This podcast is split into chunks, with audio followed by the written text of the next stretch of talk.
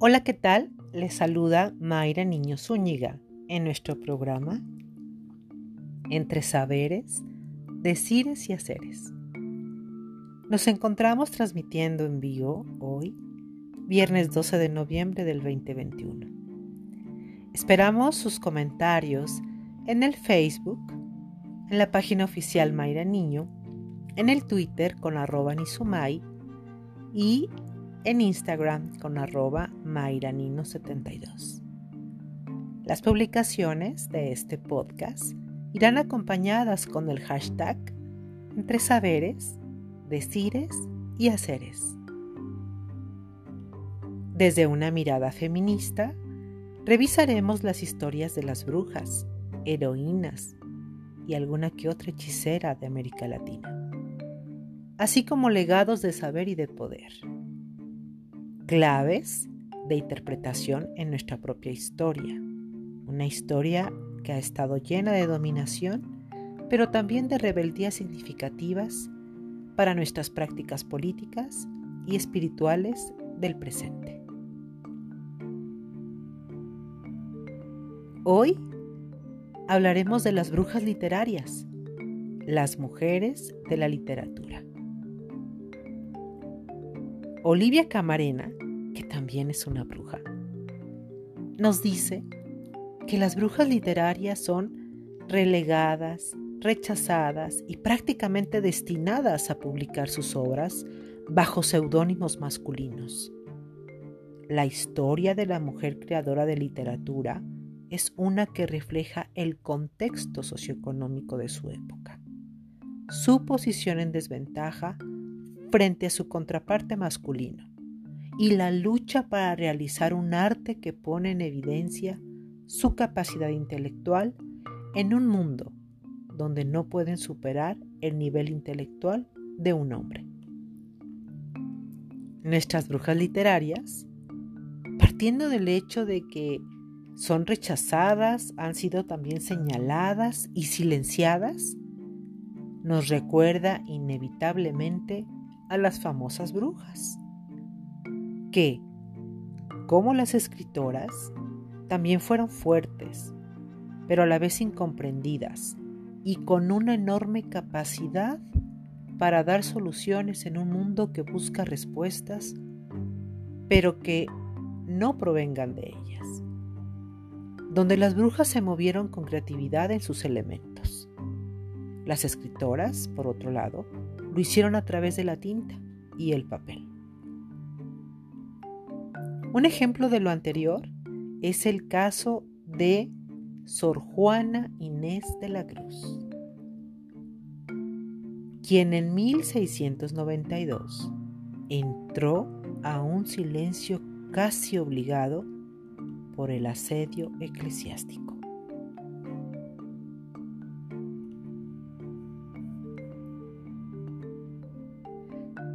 Sor Juana, una bruja escritora de buen ver, una de las poetisas de gran renombre en Europa, en sus tiempos fue Juana de Asbaje, quien diera que hablar en esa corte por ser demasiado rebelde para los clérigos. Sin embargo, pese a las dos llamadas de atención que los reyes dieron al caso, ella siguió con gran coraje escribiendo, imponiéndose a una disciplina ardua y amando lo que más amaba. Los libros, las letras y el buen decir. Se le ha catalogado como escritora favorita de muchas otras brujas, brujas literarias. Sin duda alguna, fue una bruja hechicera con sus dones, la pluma y el papel. Juana Inés de Asbaje y Ramírez de Santillana, conocida mejor como Sor Juana Inés de la Cruz. Por la importancia de su obra, recibió los sobrenombres de El Fénix de América y la décima musa. Les contaré un poco de ella. nació en un pueblo del Valle de México, allá por San Miguel Nepantla, actualmente dentro del municipio de Tepetitlispa, en el Estado de México. Ella fue hija ilegítima.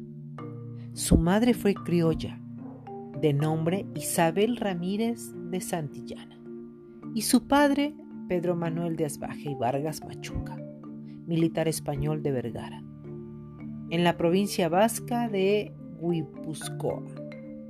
Ella, Sor Juana,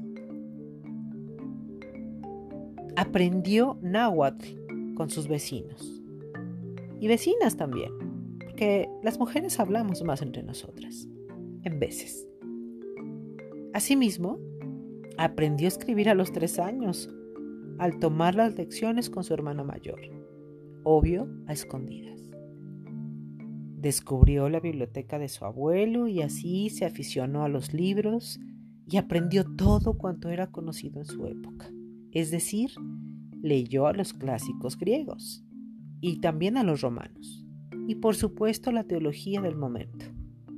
Aprendió latín de forma autodidacta en 20 lecciones, según los datos que se mencionan en algunas de sus obras.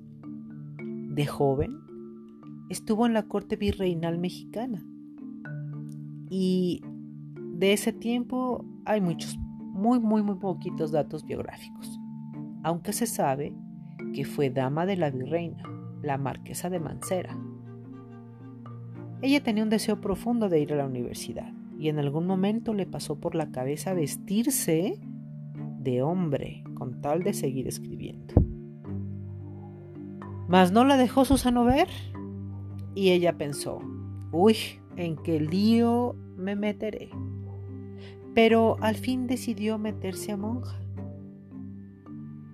Eso sí estaba de buen ver en aquel tiempo. Después de un intento fallido con las carmelitas, cuyas reglas eran de una rigidez extrema, que por cierto la llevó a un periodo de convalecencia, ingresó en la orden de las Jerónimas, donde la disciplina era algo más relajada y tenía una celda de dos pisos y servidumbre. Allí pasó la vida escribiendo versos sacros, profanos, villancicos cada Navidad y algunos autos sacramentales, dos comedias de capa y espada, y también sirvió como administradora del convento con buen tino y por supuesto realizó experimentos científicos. Su confesor, un jesuita de nombre Antonio Núñez de Miranda, le reprochaba mucho que le escribiese. ¿Cuántos Antonios no se nos atraviesan por la vida? En fin, él le recriminaba la labor que creía vedada para la mujer, lo que junto con el frecuente contacto con las más altas personalidades de la época, debido a su gran fama intelectual, desencadenó las iras de éste, por supuesto. Principalmente le dolía que Sor Juana fuese elegida para realizar honor a los virreyes. Ellos le dispensaron inmediatamente su favor, le brindaron su protección y entonces la virreina marquesa de la Laguna decidió rechazar al jesuita Antonio Núñez de Miranda como su confesor. La amistad de Sor Juana con las virreinas quedó plasmada en versos que hacen uso del código de amor cortés. Esto ha llevado a una interpretación de las mismas como tendencias homosexuales. A las dos que coincidieron temporalmente con ella les escribió poemas bastante encendidos y a una le dedicó un retrato y un anillo. Fue precisamente una de las virreinas la primera en publicar los poemas de Sor Juana. Sor Juana se vio involucrada en una disputa teológica a raíz de una crítica privada que realizó de un sermón del muy conocido predicador de la época, Antonio Vieira, que fue publicada por el obispo de Puebla, Manuel Fernández de Santa Cruz. Este la prologó bajo el seudónimo de Sor Filotea, recomendándole a Sor Juana que dejara de dedicarse a las humanas letras y se dedicase en cambio a las divinas, de las cuales, según el obispo de Puebla, sacaría mayor provecho. Esto, por supuesto, provocó la reacción de la poetisa a través del escrito Respuesta Sor Filotea donde hace una encendida defensa de su labor intelectual y en la que reclama los derechos de la mujer a la educación. Hasta la fecha, no se sabe por qué ella dejó de escribir. Algunos críticos católicos han visto en Sor Juana una conversión a la fe y una entrega mística a Jesucristo. Otros han visto, en cambio, una conspiración misógina tramada en su contra, tras la cual fue condenada a dejar de escribir y que se le obligó a cumplir lo que las autoridades eclesiásticas consideraban las tareas apropiadas de una monja. Hasta la fecha no han existido datos concluyentes, pero sí se ha avanzado en investigaciones donde se ha descubierto la polémica que causó la carta atenagórica.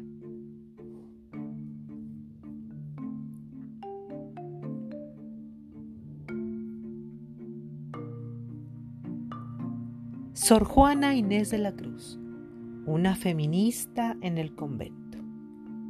Ella combatió la desigualdad con educación y se atrevió a compararse con la sociedad masculina de la época desde su celda. Desde allí se convirtió en una de las escritoras más sagaces y representativas del barroco.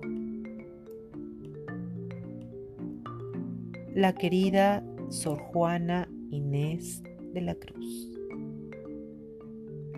En la carta de la muy ilustra señora Sor Filotea de la Cruz, como la carta atenagórica,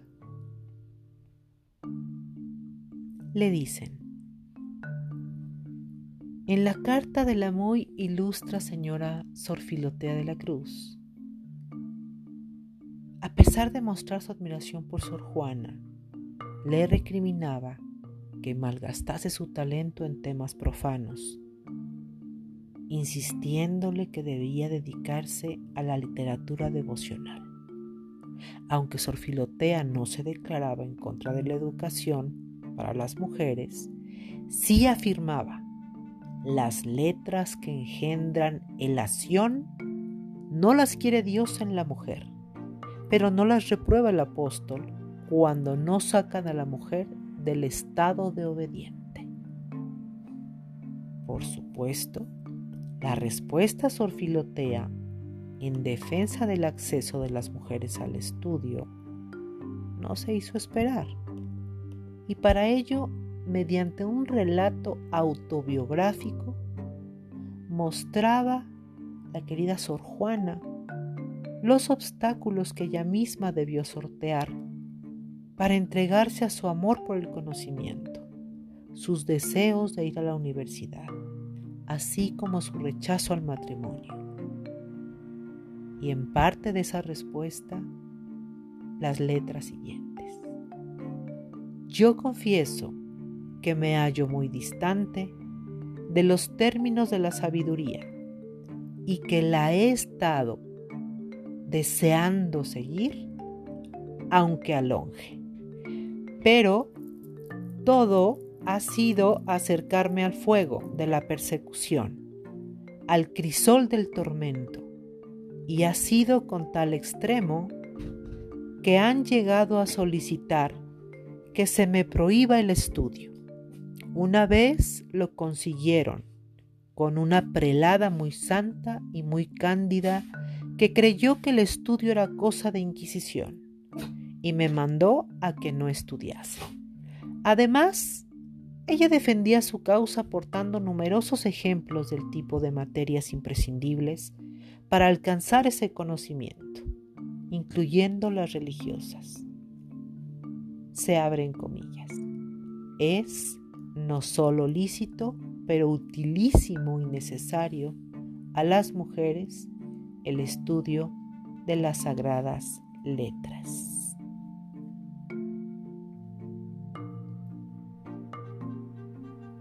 Un día como hoy, 12 de noviembre, nace en nuestro país, México lindo y querido, nuestra querida Sor Juana.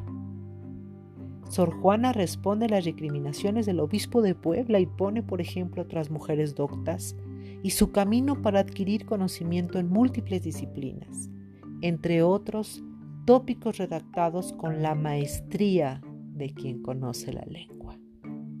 Sor Juana, una bruja escritora de buen ver. Sor Juana, una feminista encerrada, pero abierta al mundo entero. Sor Juana, Inés de la Cruz.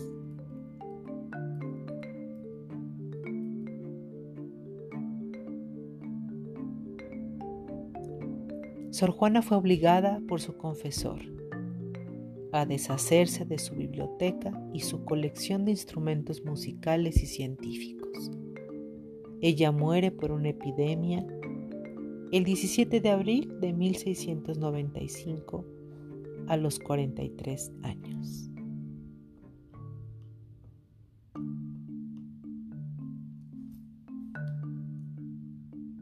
Muchas gracias a todas las personas que nos escuchan por haber estado en el programa.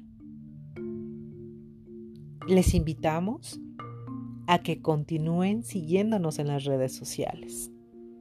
En Spotify, en Anchor, nos está yendo muy bien y les, de verdad les agradecemos muchísimo el que nos escuchen. Asimismo agradecemos el espléndido trabajo de todas las personas que hacen posible esta transmisión. Este podcast es posible y va a existir mientras tanto ustedes nos escuchan. Mi nombre es Mayra Niño y les recuerdo que estamos atentas a sus comentarios en el Facebook, la página oficial Mayra Niño y en el Twitter arroba Nizumay. También en Instagram con arroba Mayra 72. Con el hashtag entre saberes, decires y haceres irá acompañado este programa y los que le siguen. Este programa se transmite en vivo los viernes a las 9 de la noche y se retransmite a través de las redes sociales mencionadas. Mientras tanto, hasta que nos volvamos a escuchar, les invito a nombrarse desde el saber, el decir y el hacer. Entonces, seguimos.